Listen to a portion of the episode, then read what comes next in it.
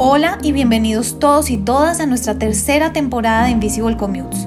Después de traerles los testimonios de los recorridos en el transporte de trabajadoras domésticas en Colombia, México y Perú, empezamos a preguntarles a ellas sobre los grandes proyectos de infraestructura de movilidad en nuestra región. ¿Cómo les va hoy?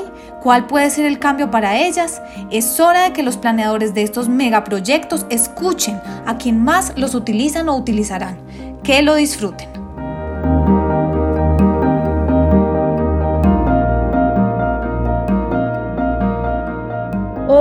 Bienvenidos todos y todas a un nuevo episodio del podcast de Invisible Commutes. Soy Valentina Montoya y hoy vamos a estar hablando de un tema que ha sido pionero eh, en América Latina y diría en el mundo, que son las manzanas de cuidado.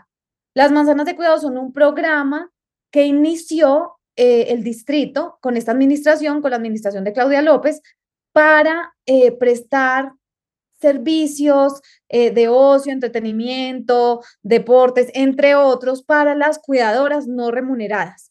Y ha sido muy exitoso en la medida en que eso no existía antes, es empezar a pensar cómo el Estado puede resolver muchos de estos problemas o muchas de estas carencias que tienen las trabajadoras de cuidado no remuneradas, que no tienen eh, acceso de otra forma a esto.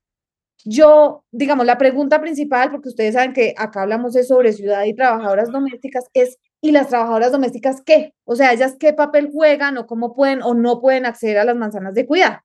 Porque, pues, una de las cosas que nos interesa desde Invisible Commutes es definitivamente que las trabajadoras domésticas como trabajadoras de cuidado remuneradas y no remuneradas tengan acceso a todos estos programas que tiene la ciudad porque definitivamente ellas sustentan el cuidado, así como las cuidadoras no remuneradas, en nuestro país, en nuestra región y en el mundo entero. Eh, para eso tengo dos invitadas muy especiales, Belén García y Berta Fernández, entonces les voy a dar el paso para que se presenten eh, y ya seguiremos. Belén, si quiere, preséntese.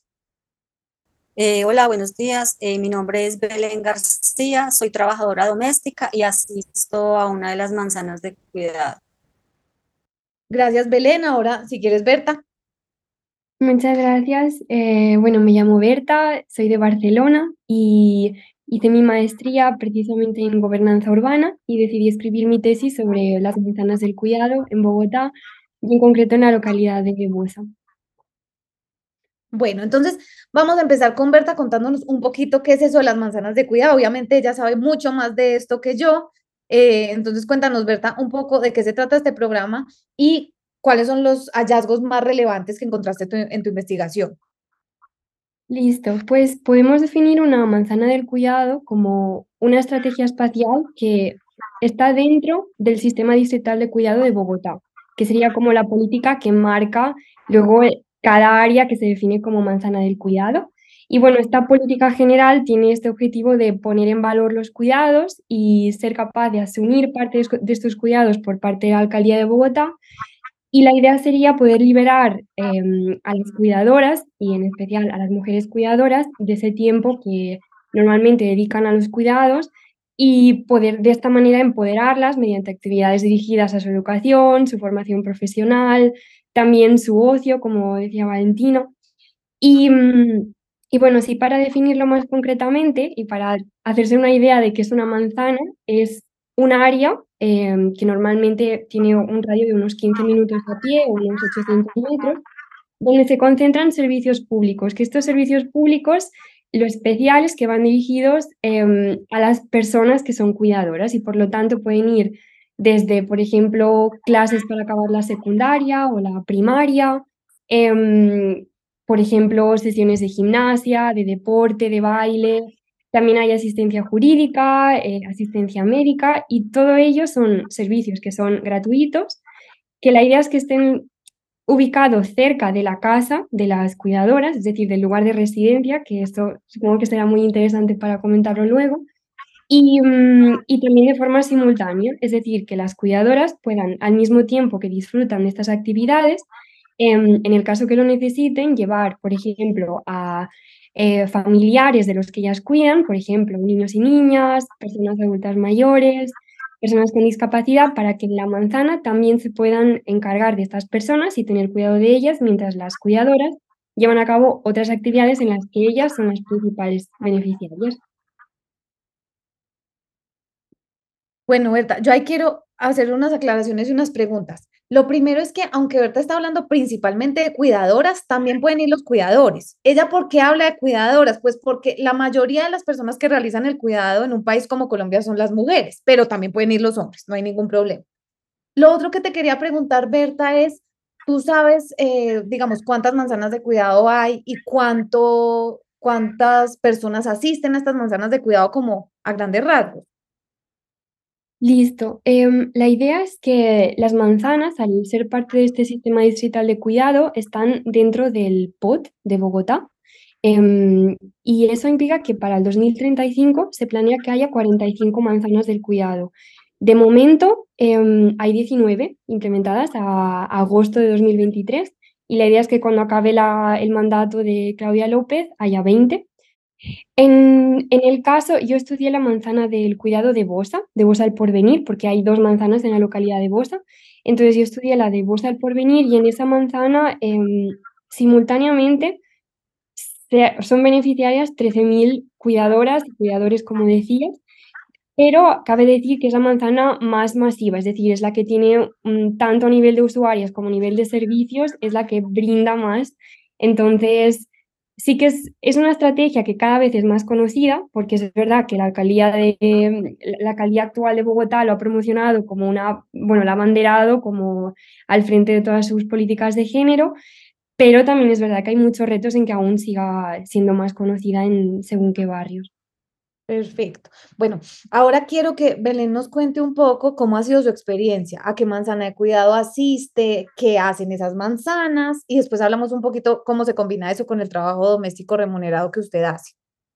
Bueno, yo asisto a la manzana de cuidado de la localidad de Usme, eso queda en el barrio El Virrey. Eh, inicialmente empecé en, como haciendo ejercicios, actividad física, eh, ahí me fui enterando de muchas más cosas, pues porque empecé a hablar como con otras, muchas personas, me iban diciendo qué había, y yo escogía qué me gustaba, me gustó lo de tejidos, que era hacer unos muñequitos en crochet que se llaman amigurumis. Eh, terminé como una sección de, de amigurumis, me metí a natación. Eh, ¿Qué más he hecho? Se ha hecho esas tres cosas, actividad física, natación y lo del crochet. ¿Y usted qué, cuándo va allá? ¿O en qué horarios? ¿O cómo es eso? Eh, todo tiene diferente horario. Uno escoge como el, curso que se acomode al horario de uno, a lo que uno pueda. Entonces, yo eh, martes y viernes a veces los, no, los y la duración de cada curso es como dos horas más o menos, dos horas, máximo dos y media, más o menos ese tiempo. ¿Qué le ha gustado de esos cursos? ¿Qué ha disfrutado allá en la manzana de cuidado? Eh, yo nunca había, o sea, yo no sabía que eso existía siquiera, pero cuando me enteré me pareció muy bueno. Eh, incluso dejé de trabajar, o sea, dejé, de dejé mi trabajo esos dos días para meterme a eso porque me gustó como escuchar la gente, eh, cambiar de actividad, hacer sentirme útil porque era algo que yo iba a estar haciendo también. También dedicarme tiempo a mí un poquito porque nunca lo había hecho. Entonces sí me parece muy bueno estar compartiendo y como cuidándose uno un poco también. Yo me voy a volver un poquito con usted, Belén, y es, ¿cómo se enteró usted que existían las manzanas de cuidado? Eh, yo llegué allá porque una vez recibí una llamada de parte de la alcaldía donde me dijeron que había salido favorecida para un programa en del distrito que se llama Tropa Social. Para poder acceder a ese beneficio era una ayuda económica, debía, o sea, ese programa estaba diseñado como para las personas cuidadoras, personas que toda la vida se dedicaron a cuidar a otros, más no se dedicó tiempo a uno. Entonces el requisito indispensable era tomar uno de esos cursos allá. Entonces a mí me dio inicialmente, me, yo dije, ay, qué bueno, pues me van a dar plata, pero ay, qué pereza ir por allá eso, ahora cómo voy a hacer en el trabajo. Entonces hablé en el trabajo, me dieron el permiso, fui y me quedó gustando. O sea, fui por eso, por la ayuda económica y allá fue donde me enteré de todo lo otro que había, incluso mis dos hijas también van, van allá a tomar cursos. Bueno, y ahora cuéntenos un poquito lo que no le ha gustado. Bueno, todos, o sea, yo voy a decir como yo lo he sentido, todo es muy bueno, o sea, uno dice, qué rico, bueno, muy buenos los, esos días cuando me dieron esa plata, bueno, qué bien, pero cuando se acabó la plata, fueron dos días de trabajo, que, o sea, ya no había plata esos dos días. Entonces digo, eso es muy bueno, pero que hubiera como una ayuda económica, como mientras uno vaya, ¿sí? Porque uno tiene que dejar de trabajar posiblemente puede perder su trabajo porque nadie va, a esperar como que, ay, no vaya pues al curso y cuando lo termine o no quiera volver, vuelve a trabajar. Entonces esa es la parte mala, porque allá no le dan opción de usted decir no. Eh, por ejemplo, yo empecé con unos peros. No, es que tengo, tengo que cuidar a, mi nieta. No, acá se la cuidamos. Eh, no, tengo que lavar ropa. Acá hay servicio de lavandería. Acá puede venir a lavar. Eh, no, pero es que mi casa se me vuelve nada. No, al mes le podemos mandar a alguien que vaya y le arregle su casa. Entonces no hay opción de decir no. Hay muchos servicios, pero lo económico sí afecta bastante. Claro, y entonces eso es, eso es importante por lo que estamos pensando de las trabajadoras domésticas. Usted como tal perdió dos días de trabajo remunerado, ganó todo esto, que no se puede negar, pero hay personas que no se pueden dar ese lujo. Hay muchas trabajadoras domésticas que, digamos, usted trabajaba por días, entonces algunos días pues paró de trabajar, asumió ese costo usted, pero hay, hay mujeres que no trabajan por días, que trabajan tiempo completo, eh, y decirle al empleador, qué pena, pero yo no voy a ir los cinco días, sino que ahora voy a ir tres, pues puede que el empleador le diga, pues ya no me sirve, ¿cierto? Lo otro que le iba a preguntar, o a cualquiera de las dos, es cuáles son los horarios de las manzanas de cuidado. Eso empiezan a atender como de 7, yo de 7 a 4 de la tarde, de 7 a 4. Sí, creo que de 12 a 1 paran para lo del almuerzo. O sea, ese horario muere la manzana de cuidado. ¿De 1 a 2? Ah, es de 1 a 2. Y vuelven y retoman. Muchas personas, muchas señoras se quedan por ahí, llevan su almuerzo o así hacían mis hijas, porque tomaban hasta dos o tres cursos al día. Entonces llevan su almuerzo, se quedan por ahí afuera, debajo de un árbol, descansando mientras es hora de volver a entrar, porque volver a la casa pues gastarían más tiempo. Y pero ahí también es importante ese tema que usted nos dice de los horarios, porque los horarios definitivamente no le permiten trabajar. No, no si usted vive, porque digamos, si usted vive en una parte como, como Usme, y entonces decide por la, a la manzana de cuidado, digamos, por la mañana, pues no alcanza a llegar al trabajo para trabajar por la tarde, no es ni siquiera que pueda asumir un tiempo. Yo lo intenté, salí a las 12 y me fui al trabajo, o sea, me dijeron, es su tiempo, pues mire, a ver, llegué casi a las 2 de la tarde, obviamente salí como a las 7 de la noche, yo dije, no, me mato mucho, no, no, el horario no se acomoda. No. Exacto, no permite hacer eso, porque, pues porque las trabajadoras domésticas trabajan generalmente muy lejos, entonces no la logran y lo que, que digamos que lo hemos pensado y es, claro, hay una meta de tener muchas más de las 19 manzanas de cuidado que hay hoy, pero cuando uno revisa el mapa de dónde están ubicadas las manzanas de cuidado, las zonas residenciales de altos ingresos donde las trabajadoras domésticas generalmente trabajan no tienen cerca manzanas de cuidado. Entonces, pues en este momento las manzanas de cuidado ponen esas limitantes a las trabajadoras domésticas, que son las cuidadoras por excelencia, porque son las cuidadoras remuneradas y no remuneradas. Entonces, creo que ahí sí es muy importante pensarse, como dice, como dice Belén, una de las cosas podría ser eh, un dinero para que esa plata que se pierde en el día de no trabajar se recupere de alguna manera, o otras cosas que yo he pensado es extender los horarios de las manzanas de cuidado para ser compatibles con los horarios de las trabajadoras domésticas, o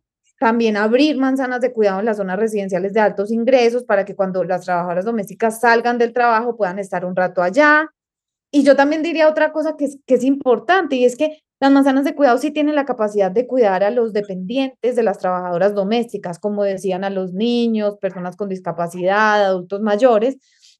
Entonces, si estas manzanas de cuidado fueran en los barrios de altos ingresos, se podría, digamos, la trabajadora doméstica con su niño hasta allá, dejar el niño allá después aprovechar la manzana de cuidado por la tarde y volverse con el niño. Y eso haría que, y eso haría que pues fuera un beneficio realmente bueno para todo el mundo, eh, porque no tendría ella que dejar su trabajo, el niño estaría bien cuidado y ella podría también tener ese rato de esparcimiento que las trabajadoras domésticas generalmente no tienen, sin tener que sacrificar dos días de trabajo, como le pasa a Belén, pues con todos los beneficios que igual está obteniendo. Porque es que a uno le toca o decidir, trabaja o a la manzana de cuidado, uno necesita trabajar, o sea, necesita lo económico y también uno quiere como darse un tiempito para uno, un espacio, entonces uno termina pues no sé, como sin saber qué hacer, o sea, pues prácticamente le toca a uno como decir, no, entonces dejo la manzana de cuidado al lado porque la plata.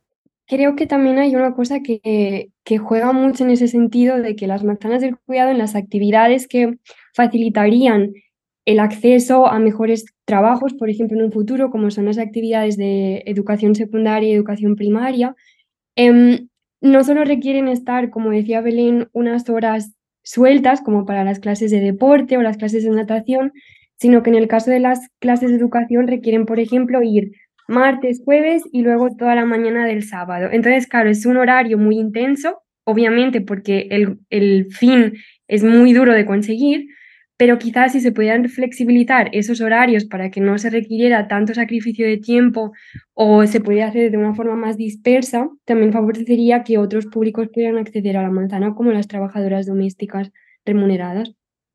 Claro, sí, es como pensar en, en todo eso tan maravilloso que existe, cómo podemos responder a esos retos que todavía pues están presentes y, es normal en cualquier política o programa que simplemente uno siempre va ajustando en la medida en que se va dando cuenta qué es lo que se necesita. Eh, bueno, yo no tengo más preguntas, no sé si hay algo más que nos, que nos quieran contar, Berta o Belén, eh, pero ya con esto es como abrir la conversación para que pensemos estas manzanas de cuidado como una oportunidad de expandir los servicios de cuidado en la ciudad también para las cuidadoras no remuneradas. Total, siento que al final las manzanas del cuidado, el objetivo que tienen y el objetivo con el que se han promocionado es el de abrir este derecho a la ciudad a las mujeres cuidadoras que siempre han sido una, parte de la población que ha sido discriminada o que simplemente no se les ha brindado la atención que se merecen, pero claro, sigue habiendo esta falta de todas aquellas cuidadoras domésticas que son remuneradas y que su trabajo depende de este trabajo de cuidados. Y, y bueno, estoy segura que se puede avanzar y que solo para que la audiencia tenga un dato, son más de 150 mil en Bogotá solamente. Entonces, no es una población pequeña, es una población enorme de mujeres que cuidan mucho, que cuidan todo el día y toda la noche. Eh, no sé, Belén, si quiere agregar algo más. Pues que le echen un ojito a eso de, que uno no, o sea, como que uno no pierda el trabajo, porque es, es muy bueno asistir a, a las manzanas de cuidado pero entonces como que le echen una revisadita a ver si de pronto se puede un aportecito ahí, algo como para uno no quedar sin nada de esos días que vaya. Perfecto.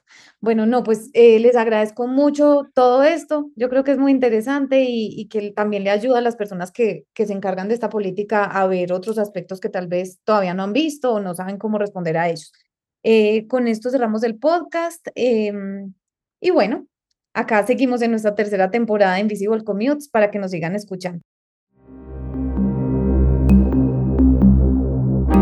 Muchas gracias por haber escuchado las voces de tantas trabajadoras domésticas.